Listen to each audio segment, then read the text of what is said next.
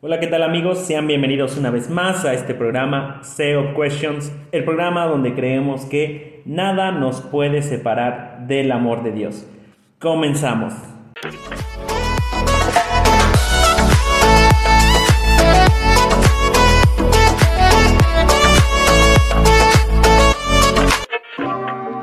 Hola, ¿qué tal amigos? Les mandamos un saludo a todos los que nos están sintonizando en esta ocasión en un episodio más de nuestro programa SEO Questions, el programa donde ya saben eh, respondemos preguntas que surgen dentro de la iglesia cristiana y la verdad eh, nos hemos estado divirtiendo, hemos estado disfrutando todas esas preguntas, espero que sea lo mismo con ustedes. Recuerden que simplemente nos quedamos en lo que llamamos una postura referente a todas las preguntas que estamos resolviendo. Y pues bueno, sean bienvenidos una vez más y vamos a responder la pregunta del día de hoy, ¿qué les parece? Para ser un poco más veloces en este programa.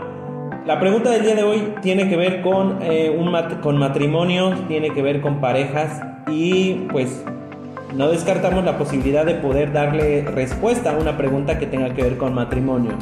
El día de hoy la pregunta dice así, ¿cuál es la postura cristiana frente al divorcio? ¿Cuál es la postura cristiana frente al divorcio? Bien, estoy seguro que ustedes alguna vez han escuchado temas referentes a este eh, caso, referente al divorcio.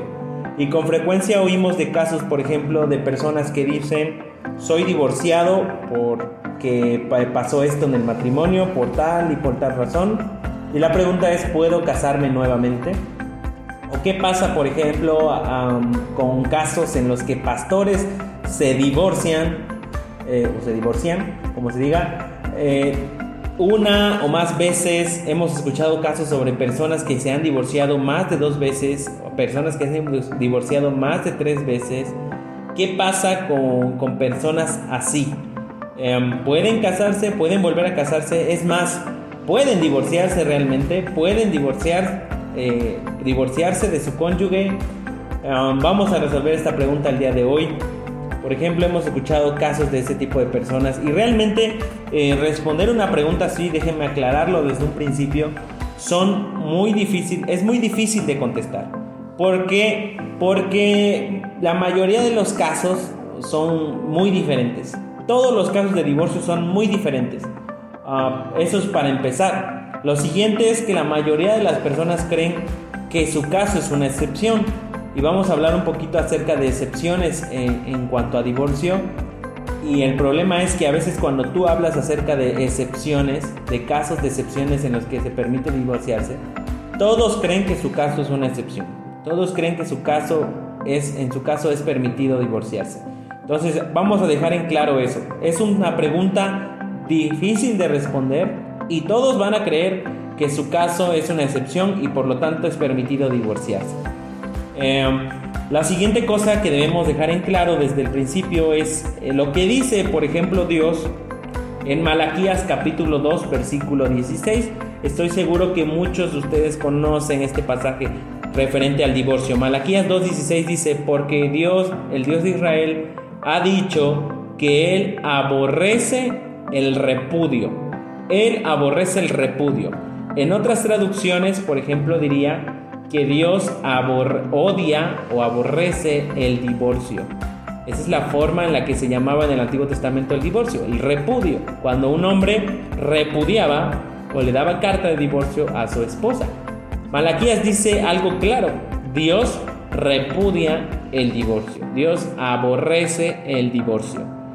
Hay personas que probablemente dirían, claro, pero eso es en el Antiguo Testamento. Otros apoyarían la postura de que Dios efectivamente no cambia. Dios aborrecía el repudio en el tiempo de Malaquías, ¿cómo aborrece el repudio el día de hoy? Entonces vamos a adentrarnos un poquito más a lo que dice eh, este, este pasaje. Dios dice en Malaquías que Él aborrece el repudio. Cuando llegamos al Nuevo Testamento encontramos palabras de Jesús, palabras de Jesús hablando a los fariseos, a los saduceos de su tiempo, y Jesús en Mateo capítulo 19, él dice algo interesante. Entonces, hablando del matrimonio, ya no son dos. El hombre y la mujer ya no son dos, sino uno. Y por tanto, lo que Dios unió o lo que Dios juntó, no lo separe el hombre. Esas son palabras de Jesús. Lo que Dios juntó, hablando del matrimonio, los unió en una sola eh, carne, no lo debe separar el hombre.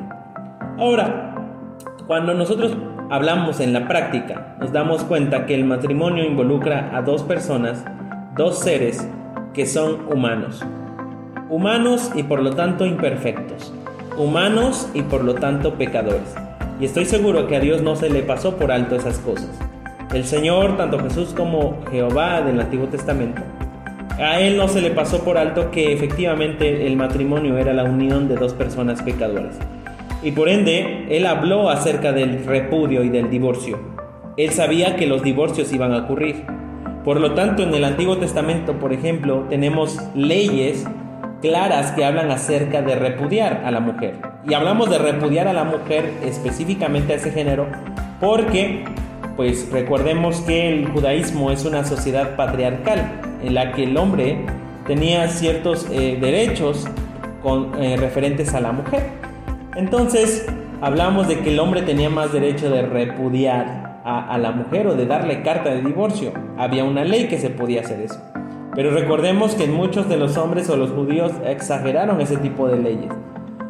Eh, tenemos un poquito de claridad en el Nuevo Testamento cuando el Señor Jesús, precisamente en Mateo 19, el pasaje que leímos hace rato, Jesús nos da un poquito de luz referente a las leyes de divorcio en el Antiguo Testamento. Y Jesús señaló claramente que esas leyes se dieron por causa de la dureza del corazón de las personas. Dios mandó a Moisés a dar carta de divorcio a las mujeres debido a la dureza del corazón de las personas.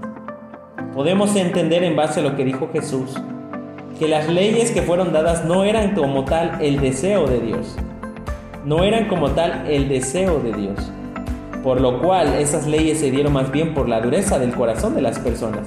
Así que podemos pensar incluso que esas leyes de divorcio eran más bien una protección de Dios para las mujeres. ¿Sí?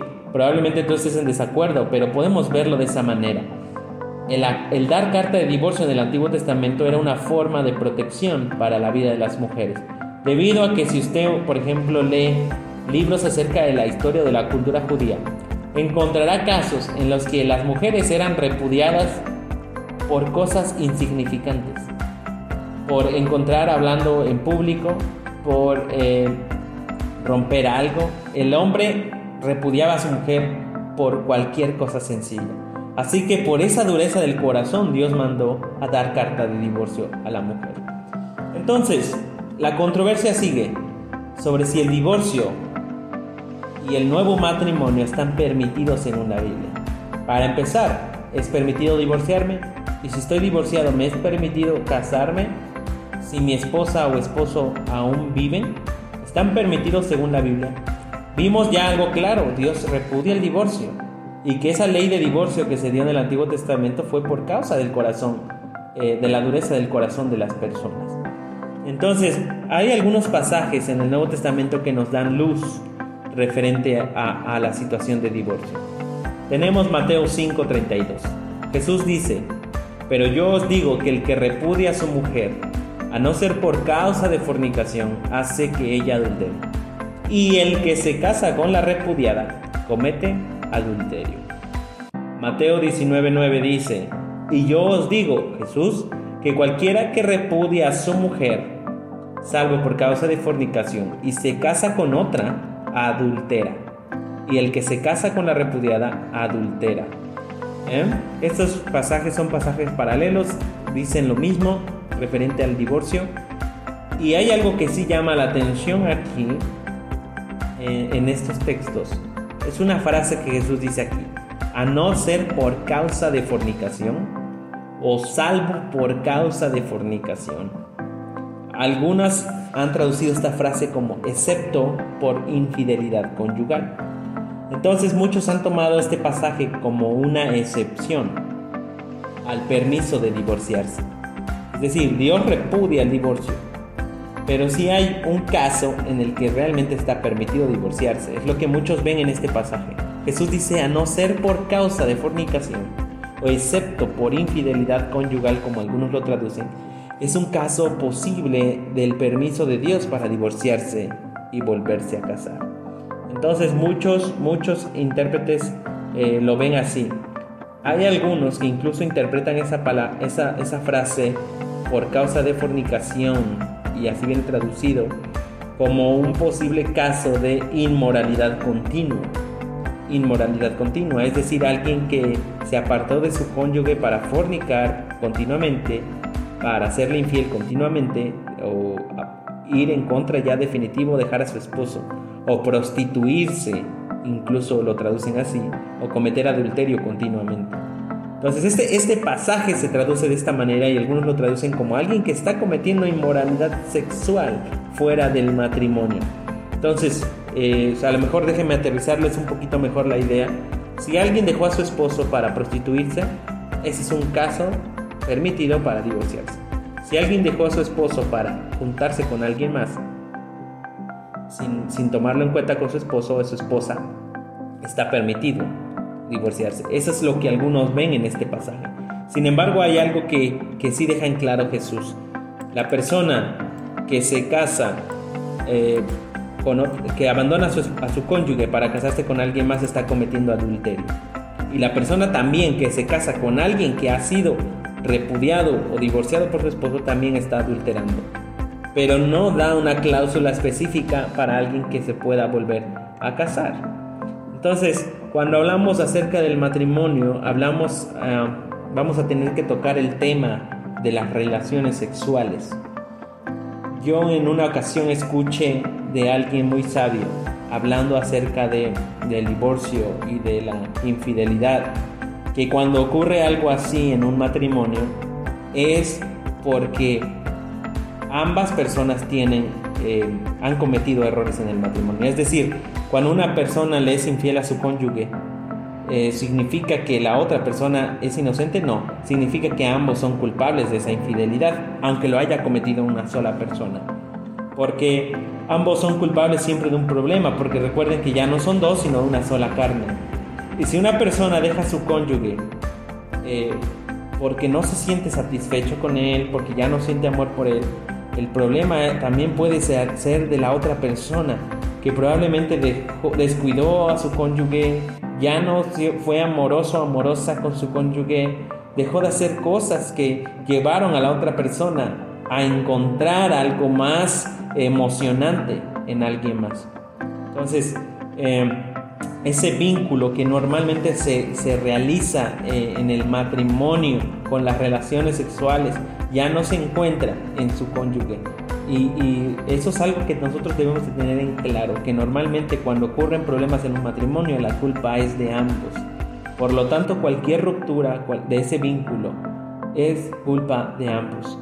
Entonces Jesús, eh, hablando acerca de esto, habla acerca de personas que dejan a su esposo para encontrar satisfacción con alguien más.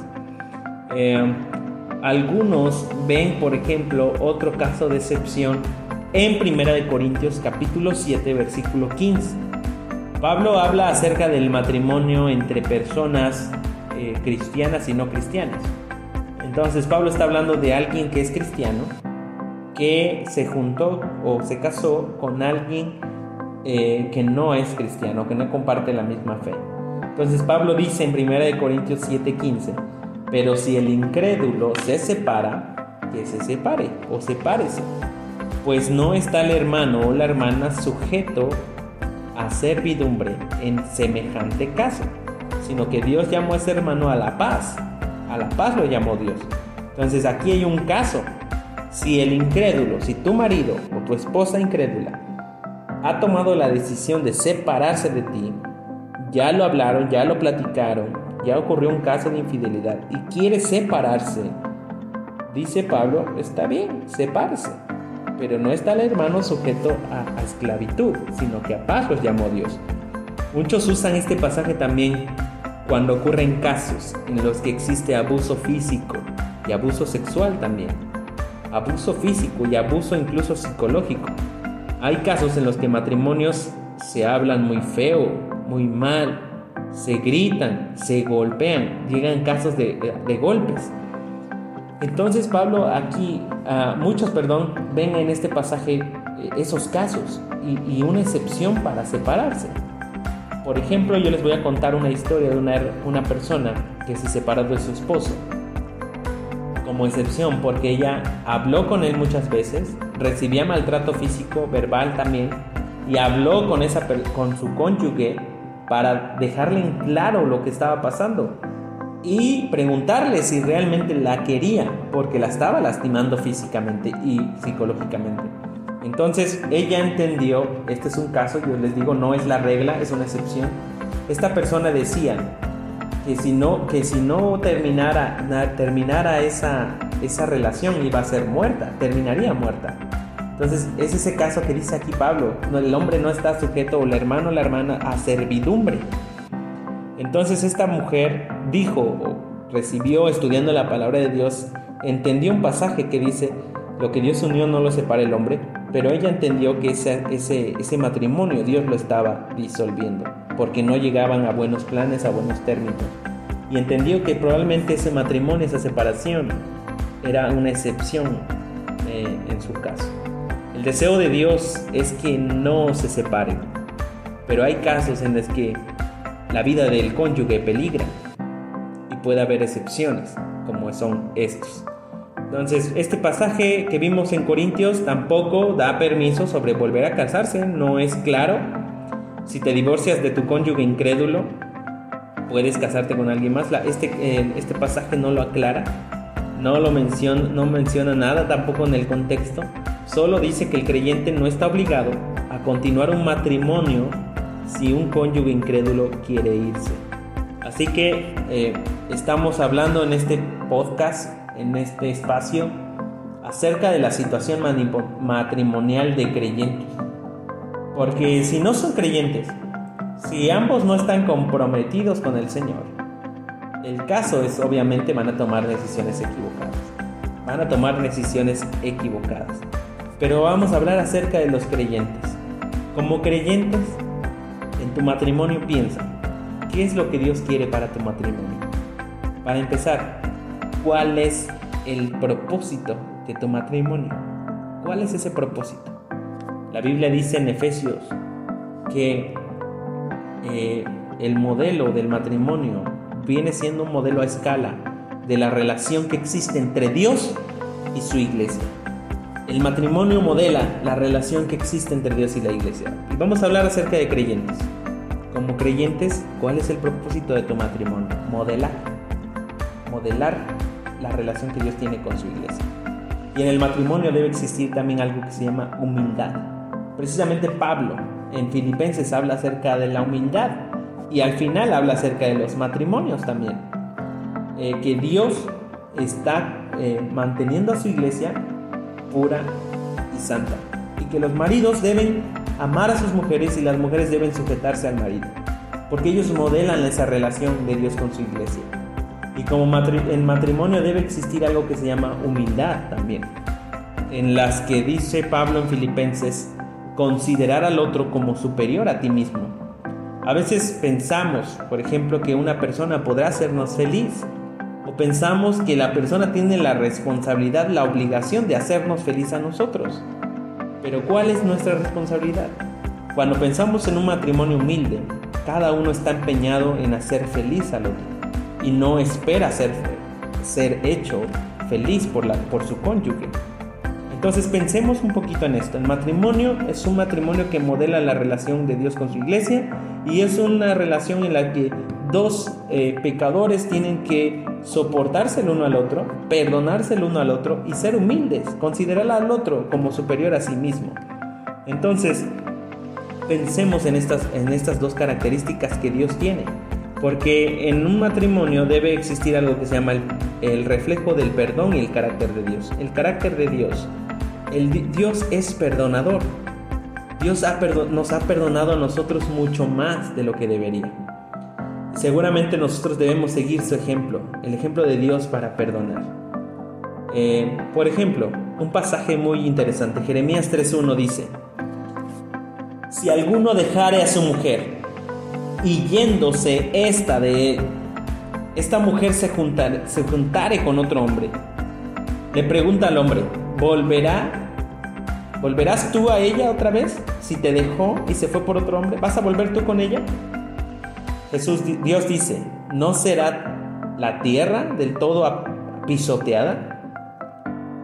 Y le, y le dice a Israel, tú pues Israel, has fornicado con muchos amigos, pero vuélvete a mí, dice Jehová. Vean este asombroso cuadro de Dios hablando acerca del perdón. Dice, si tu mujer te deja y se va con alguien más, ¿no será todo profanado? ¿Vas a volver con ella otra vez? Pero Dios dice, tú que has fornicado con muchos amigos, yo te digo, no me importa, vuélvete a mí, dice Jehová. Eso es lo que nosotros llamamos humildad divina. Eh, C.C. Lewis en su libro El problema del dolor dice algo acerca de la humildad divina. Y él dice, es muy poca cosa arriar nuestra bandera ante Dios cuando el buque se está hundiendo abajo de nuestros pies. Es poca cosa apelar a Dios como último recurso, ofrecerle nuestro todo cuando ya no vale la pena mantener nuestro todo. Si Dios fuera orgulloso, difícilmente nos aceptaría en tales términos, pero Dios no es orgulloso. Dios se humilla para conquistar. Dios nos aceptará aún cuando le hayamos mostrado que preferimos cualquier cosa antes que a Él y que ya no nos queda nada mejor a dónde recurrir, Dios nos va a aceptar. Eso es lo que llamamos humildad divina. Así que en el matrimonio debe existir eso, debe existir humildad y perdón. Sin embargo, recordemos, es la unión de dos personas pecadoras. Y en muchos casos, uno de los cónyuges no se va a arrepentir. En muchos casos, uno de los cónyuges no va a ser humilde en muchos casos uno de los cónyuges no va a perdonar y va a continuar con su inmoralidad sexual. Entonces, ¿qué pasa si tu cónyuge no, no quiere vivir contigo? Uno, uno de ustedes, uno de ellos tiene que mostrar el amor, el perdón y la humildad. Uno tiene que mostrar la madurez. Sabemos que el deseo de Dios es que no se separe.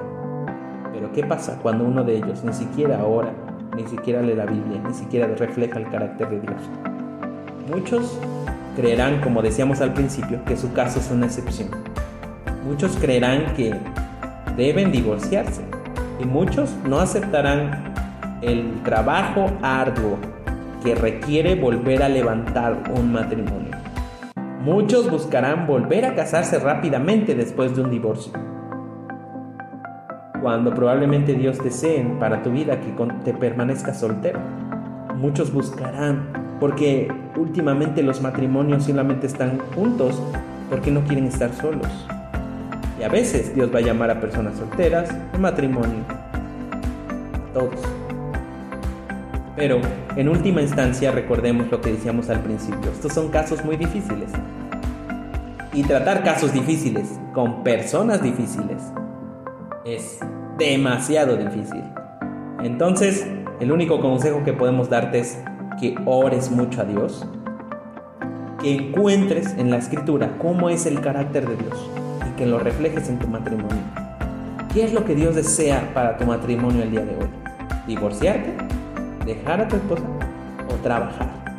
Recuerdo que en un, en un texto que leí decía, cuando se te acaba la gasolina del carro, ¿qué haces? Obviamente vuelves a llenar el tanque. Y cuando se te acaba el amor en un matrimonio, en tu matrimonio, ¿qué necesitas hacer? ¿Tirar ese auto? No, volver a llenar ese tanque, ese tanque de amor. Yo deseo que Dios ponga el verdadero amor, la verdadera humildad en nuestro corazón y que cada día sea reflejar más a Él y la iglesia en los matrimonios que tengan. Así que nos despedimos con este consejo y gracias por estar con nosotros en este podcast.